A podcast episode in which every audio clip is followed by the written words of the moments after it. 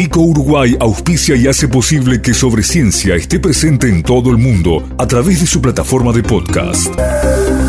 Este episodio llega a ustedes a través de Vico, al vanguardia y al servicio de la ciencia. www.vico.com.uy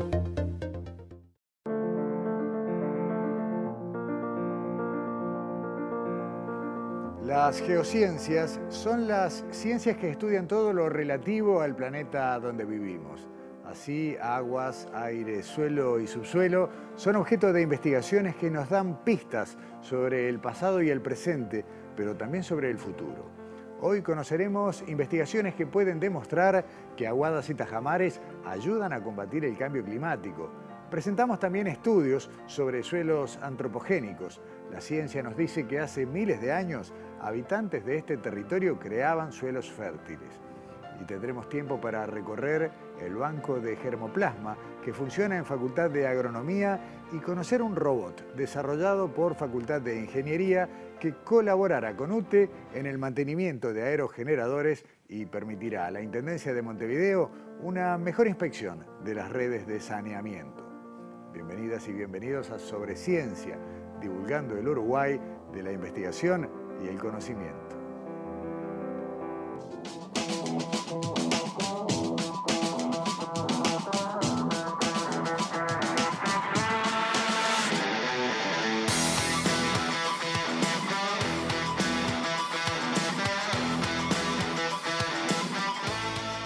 Aguadas y tajamares y otros pequeños espejos de agua parecen ser aliados en la lucha contra el cambio climático. En gran parte descuidados, subvalorados, son en realidad muy importantes para la conservación de la biodiversidad. El proyecto Ponderful, financiado por la Unión Europea, tiene a Uruguay como único país americano involucrado. Su objetivo es investigar cómo se pueden utilizar los estanques como soluciones basadas en la naturaleza para la adaptación al cambio climático. Gracias a su abundancia, heterogeneidad, biodiversidad, excepcional naturalidad inherente y también la potencia biogeoquímica, las aguadas y tajamares juegan un papel crucial en las cuencas, los paisajes y potencialmente su efecto es completamente desproporcionado para su pequeño tamaño. Vamos a conocer qué aporta Uruguay a esta investigación, cuáles son las características particulares que presentan estos espejos de agua en nuestro territorio y cómo pueden ser parte de la solución del principal problema que enfrenta hoy la humanidad. Recibimos en estudios a la doctora Mariana Meroff, integrante de Pedesiva Geociencias, profesora agregada del Centro Universitario de la Región Este, sede Maldonado. Mariana, bienvenida, muchas gracias por acompañarnos. Muchas gracias por la invitación. Eh, Mariana, tú el año pasado conversabas con nosotros a través de Zoom por las limitaciones de la pandemia y nos contabas que estaba empezando a ponerse en marcha este proyecto Ponderful, que tiene Uruguay, yo dije como único país de América, en realidad es el único país no europeo. Exacto, único Eh, país no europeo. ¿Cuál Y es el, el eje de esto? el eje del proyecto? Sí. Es eh, que en, los últimos, en las últimas décadas, o sobre todo en los últimos años, cinco años, eh, la evidencia científica es abrumadora en cuanto que, eh, como decías en la presentación, los laguitos pequeños tienen una contribución muy desproporcionada, pueden tenerla, Claro. Pueden tenerla, a la biodiversidad. O sea, si comparamos por unidad de superficie con lagos grandes, lagunas, embalses, estos pequeños laguitos, si los miramos como paisaje, no cada uno en forma aislada, sino a nivel de paisaje, pueden contribuir a mantener muchas más especies y organismos y funciones que esos mismos si juntáramos toda esa agua en un único sistema. Y a su vez también estamos viendo que tienen un rol desproporcionado, muy desproporcionado en lo que es el ciclo del carbono, tanto emitiendo gases como secuestrando gases. Y de ahí el puede es la palabra Clave. de lo que, de lo que decías en la presentación, que eh, pueden mitigar el cambio climático, sí, en ciertas circunstancias. También pueden empeorar el cambio climático, pueden emitir más carbono. Ahí la clave, en nuestro caso, es el manejo. Pero entonces, en ese, lo que te comentaba, toda esa evidencia que se ha ido acumulando va a contrapelo de lo que son las normativas de protección de las aguas y de protección de la biodiversidad y de políticas de mitigación. ¿Por qué? Porque estos sistemas no, son, no están incluidos, no son considerados en ninguna normativa, ni siquiera la normativa europea, que es la más avanzada a nivel mundial en cuanto a la protección del agua, no se incluyen los sistemas pequeños. Está la percepción de que como son chiquitos, no son importantes. Y este proyecto quiere generar el conocimiento científico que demuestra que efectivamente son sumamente importantes y que deben estar incluidos en lo que es la normativa y cambiar la percepción cultural que se tiene sobre ellos. Eh, Mariana, acá una de las cosas que recuerdo me llamó más la atención cuando, cuando hablamos de esto ya hace tiempo, es que estamos hablando, a diferencia de lo que generalmente es el objeto de estudio, de construcciones artificiales. La mayoría de estos pequeños eh, embalses son justamente eso, embalses hechos por humanos para un fin productivo, eh, lo cual le da un doble valor. Si son útiles y podemos, bueno, administrarlos bien, eh, es algo con un potencial importantísimo. Claro, esa, fue una decisión que tomamos en el equipo de investigadores en Uruguay, ¿sí? que todos nuestros sistemas en, en el marco de ese proyecto fuesen sistemas artificiales. ¿Y eso por qué? porque estimamos, no sabemos exactamente, pero que hay unos 170.000 pequeños embalsecitos, aguadas, tajamares, varía el nombre, en todo el país. Y que la tendencia es prácticamente exponencial en, su construcción. Y no sabemos absolutamente nada, salvo muy poquitos estudios muy puntuales sobre cuál es su rol. Sabemos que pueden ser muy negativos para la biodiversidad, si se construyen sobre cursos de aguas corrientes, porque cambian las condiciones. Sabemos que pueden promover la existencia o la dispersión de especies invasoras, pueden generar floraciones de cianobacterias que luego pasan a otros sistemas, o, por el contrario, pueden suplir un poco los procesos que tenían humedales naturales que hemos perdido. Entonces, ese puede, ¿en qué condiciones pasamos de tener un problema a tener una posible solución? Ahí es donde queremos hacer nuestro aporte. En ese modelo que ustedes están buscando demostrar, ¿cuál sería el mecanismo por el cual un, tajamar eh, contribuye, por ejemplo, a, la fijación del carbono? Bueno, lo que estamos viendo en nuestros resultados preliminares es que hay una diferencia muy importante en cuanto a las emisiones. Estos son datos que estamos en este momento analizando junto con con colegas en particular de la Universidad de Horus en Dinamarca.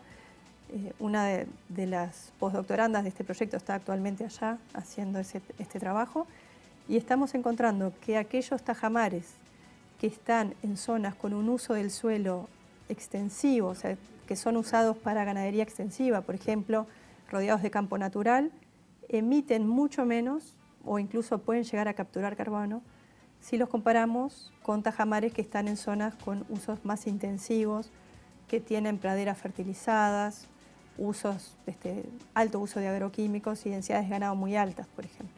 Ahí hay un patrón bien contrastante que eh, suma a la idea de que debemos mantener la calidad del agua buena, o sea, bajos niveles de nutrientes, bajar los niveles de eutrofización. Si hacemos eso, vamos a contribuir a una mayor biodiversidad y además a emitir menos carbono o incluso a capturar carbono. Una, me, recordé ahora mientras te escuchaba que una de las líneas de trabajo justamente de otra de los grandes centros de, generación de conocimiento que es línea va justamente a, fomentar también eh, la cría de ganado con pasturas naturales en ese tipo de contextos. Se me ocurre que hay toda una gran corriente que hoy está en desarrollo y en investigación pero que puede ser lo que defina el modelo productivo, por lo menos de, lo que es la agricultura de acá a unos años. ¿no? Sí, esa es eh, la discusión. ¿Cuál es el modelo productivo que se quiere impulsar? ¿Dónde se quiere impulsar cada, modelo? Si tal vez no tiene por qué haber un modelo hegemónico, puede haber... Eh, tal vez en ciertas condiciones pueden existir distintas formas de producción, pero ¿dónde? ¿En qué condiciones? ¿Y cómo protegemos nuestras fuentes de agua? Creo que esa es una de las enormes discusiones en Uruguay, pero también en, el resto del mundo. Recuerdo, no fue hace tanto, el debate en torno a la ley de riego, que entre otras cosas fomenta la generación justamente de este tipo de, espejos de agua. Eh, bien analizada y en base a los resultados que ustedes obtengan, puede terminar siendo una ley que aporta algo beneficioso. Bueno, en cuanto al incentivo, ¿no? Sí, esa es una ley... Otra discusión. Es otra discusión que se dio en su momento. Eh, creo que no se dio tal vez con la profundidad que debería haberse dado, el hecho de que no se llegaran a las firmas este, para el referéndum también de alguna manera canceló la discusión al respecto, em, pero em, esa ley em, yo creo que tenía, tiene, o va a tener impactos negativos en la medida que promueve algo sin que sepamos exactamente cómo hacerlo bien y que sobre todo que se promueve sobre cursos de agua. Nosotros estamos centrados. Claro. la diferencia creo que es, bueno, podemos usar agua para la producción, pero tal vez podemos hacerlo con un diseño que no eh, modifique de forma tan importante los cursos de aguas naturales. Podemos hacer sistemas nuevos, desconectados de los, de los cursos de agua y con todo lo que eso implica.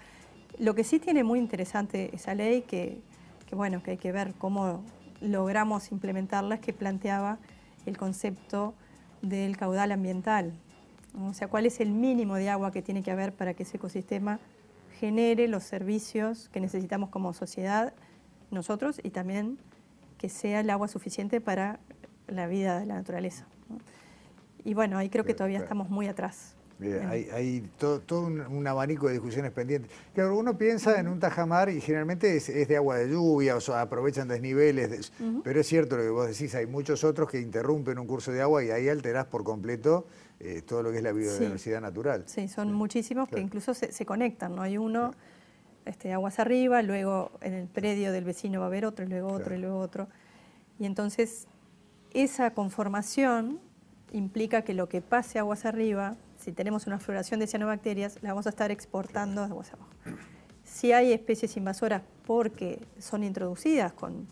Este, hemos visto casos de productores que, que de muy buena fe creen que están haciendo un bien introduciendo ciertas especies y bueno, esa especie luego va a seguir curso y va a estar afectando la biodiversidad aguas abajo. Entonces, ahí el cómo hacemos las cosas es la clave, como te decía. Tenemos un problema o podemos tratar de transformarlo en una solución. Eh, tú venís de un intercambio en Europa hace poco tiempo. Eh, ¿El nivel de avance y, de lo que ellos están observando va en línea con lo que ustedes están viendo acá? Sí, sí, sí. Estamos eh, los grandes patrones, ya te digo, son resultados, empezamos hace menos de un año, este, están alineados en ese sentido. Hay otras experiencias este, muy interesantes que están teniendo lugar en Europa y que este, ojalá nosotros podamos en algún momento implementarla, que es que ellos ya están generando pequeños laguitos con objetivo de restauración.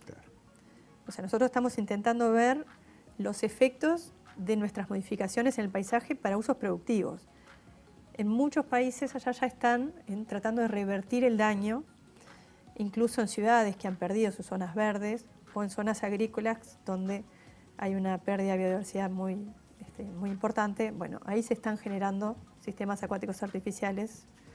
Entonces, ese es un camino que nosotros este, lo estamos viendo como para aprendizaje.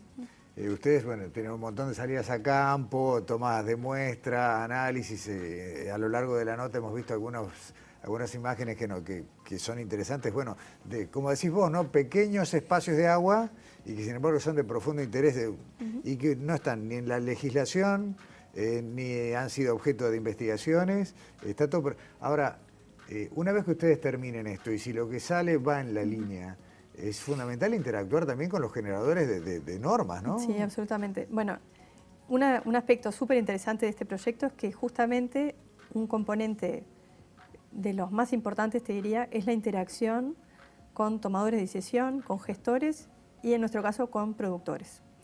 Y ya hicimos un taller este, el año pasado, en diciembre, en el CUR en Maldonado, que tuvo una este, gran repercusión. Fueron este, fueron técnicos de la OCE, de Línea, de, la DINASIA, la ex Dinama, la DINAGUA, la Dirección de Recursos Naturales del Ministerio de Ganadería, el director de Medio Ambiente y Cambio Climático de la Intendencia de Rocha, este, varios de los productores en los lugares donde estamos trabajando. Y bueno, y hay un consenso de la necesidad de lineamientos claros de cómo hacer las cosas mejor. O sea, todo el mundo quiere hacer las cosas lo mejor que se puede, pero ese reconocimiento nos falta el conocimiento de cómo tenemos que hacer. Y eh, el otro consenso es, bueno, estos ecosistemas artificiales son una realidad que no podemos seguir ignorando. y eso también eh, creo que está instalado. Y, bueno, entonces esa ida y vuelta eh, lo tenemos, no es solo desde la academia pasar nuestros resultados, al revés, ¿no? También todo lo que, lo que desde el manejo y la experiencia de años de ver cambios en normativas, cambios en lo que ha sido la transformación del paisaje del Uruguay, y bueno, y la práctica de los productores es esencial para que nosotros entendamos también lo que vemos. De lo que hoy sabemos, eh, ¿hay técnicas que, puedan enseñarse sobre cómo evitar las floraciones, por ejemplo, de cianobacterias en este tipo de espejos de agua o todavía es teoría? Bueno, no, cosas exactas. Creo que los grandes mensajes clave es reducir los nutrientes que llegan a los cuerpos de agua y tratar de aumentar la resiliencia natural que tienen los sistemas. O sea, los mecanismos biológicos y, físicos y químicos que naturalmente ese ecosistema tiene para tratar de contrarrestar ese ingreso de nutrientes. Bueno, y eso implica eh, respetar lo que son las zonas buffer, o en, el caso de ecosistemas naturales, ¿por qué no hacer zonas buffer? Reconstruirlas, ¿no? plantar vegetación de, de humedal alrededor, impedir el acceso directo del ganado. Ahí vemos diferencias notables. En aquellos tajamares que están cercados, respecto de aquellos que permiten el ingreso libre del ganado, con todo lo que eso implica, de pisoteo, de, eh, por supuesto, los, excrementos de los animales, este, la rotura de la, forma. Este, hay cosas de manejo relativamente sencillas, que bueno, todo tiene, por supuesto, tiene un costo, tiene un know-how que hay que también este, lograr eh, aplicar pero es en torno eh, respetar o tratar de conservar las especies que son importantes desde ese punto de vista. Las especies tienen distintos roles y algunas son particularmente importantes para la calidad del agua.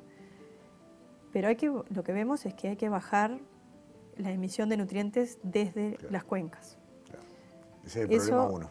Ese es el problema uno. Lo demás son medidas este, paliativas que este, tratan de resolver un poquito los síntomas, pero la causa es ahí, es qué es lo que hacemos con los suelos de las cuencas donde están las fuentes de agua. Eh, Mariana, tuvimos el gusto bueno, de conversar contigo cuando estaba arrancando o, muy cerca del inicio la, la, participación en Ponderful. Hoy estamos cerrando esta puesta a punto y nos va a gustar mucho, bueno, cuando estén ya procesando conclusiones, poder dar, ojalá la buena noticia, ¿no? Decir, bueno, acá tenemos una herramienta y podemos Con empezar recomendaciones. a usarla, ¿no? Sí, sí, esperemos que sí.